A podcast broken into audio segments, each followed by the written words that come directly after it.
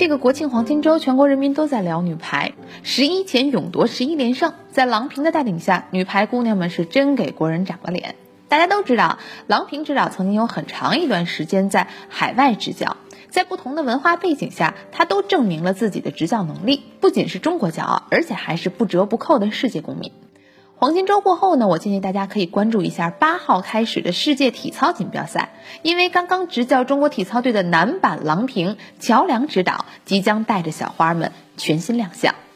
对于乔梁指导啊，我最初的印象是北京奥运会他和肖恩·约翰逊的拥抱。这位一笑就眯眯眼的华人教练在赛场上是队员们最坚定的 backup，他就像一个柔软的垫子，即使你动作失误掉下器械，关怀的眼神也能将你稳稳接住。当然，这我们说的只是乔指导带队的气质。说到他带队的成绩，那是相当霸气。出生于北京的乔梁，在上个世纪八十年代是国家体操队的成员，曾经获得过全运会全锦赛的冠军，世界杯分站赛上也有夺冠的经历。第十一届亚运会，乔梁与队友合作，为中国队赢得了男子体操团体的冠军。此后，他因伤病隐退，来到美国，开办了自己的体操学校。曾经先后带出过奥运冠军肖恩·约翰逊和黑珍珠道格拉斯。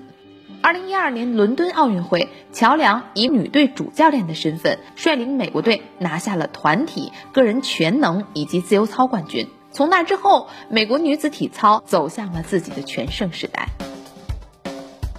带着在美国生活三十年的经历和奥运冠军伯乐的光环，乔梁在去年选择回到了中国。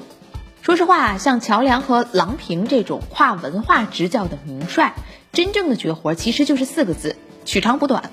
举国体制下的青年时代给他们留下了深刻的中国烙印，将运动员训练的动作规范、技术精准是绝活。在体操的案例里，很多美国运动员身体素质好，特别是跳跃能力出众，但他们动作不细致、不干净，小毛病多。乔梁就会用中国方式来精雕细刻。而在中国呢，很多小姑娘力量偏弱，那么她就立即改变了训练时间的配比，将原来占到百分之七十的技术训练时间调低，让出更多的空间留给力量训练。力量上去了，才能保证成套的稳定性。更重要的是，长期在国外必须以鼓励为主的文化背景下，让这些教练更适应成长在两千年后的年轻队员。我相信乔梁能把紧张的队内气氛松弛下来，让难过的大赛关卡过渡的更加平稳一些。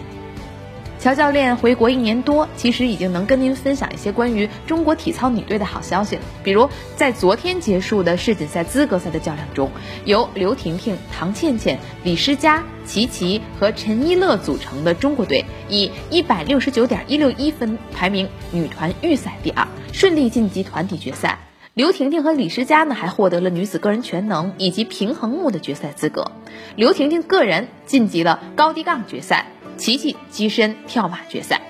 这对于曾经在里约遭遇全面低谷的中国女子体操来说，算是不错的中途岛战役。当中国女队在里约遭遇低谷的时候，我就在混合采访区。那两天看见了好多不满二十岁的小花们伤心的眼泪。希望乔指导这次的回归能把姑娘们的笑容带回来。尽量送他们到最高峰，如果不能站到那制高点，至少能让小花们在世界大赛上享受绽放的瞬间，即使停在半山腰，也要笑得灿烂。三分钟热度，直抵体坛沸点，我是张文，咱们隔天见。